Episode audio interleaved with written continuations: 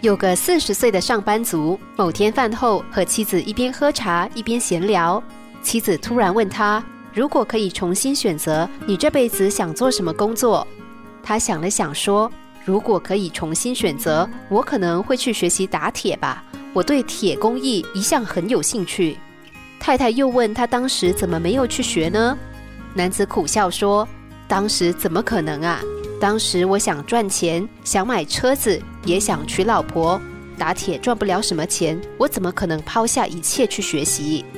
妻子又问：“可是现在你赚了钱，买了房子，买了车子，也娶了老婆，那么你现在为什么不去打铁？”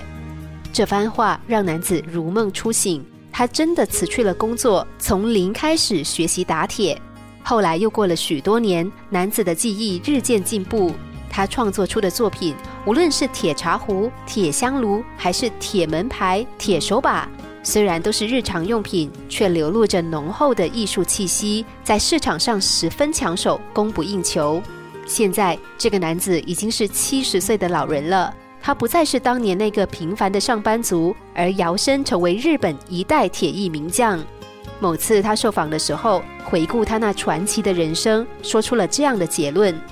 如果某一件事你觉得自己可以做到，那么你大概可以做到；但如果某一件事你觉得自己做不到，那么你永远不可能做到。这是一位日本铁艺宗师的真实故事。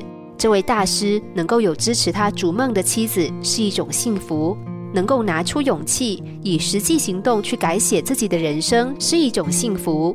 最后，他的梦想得以开花结果，更是莫大的幸福。梦想之所以不再是梦想，而能成为现实，关键就在于实践。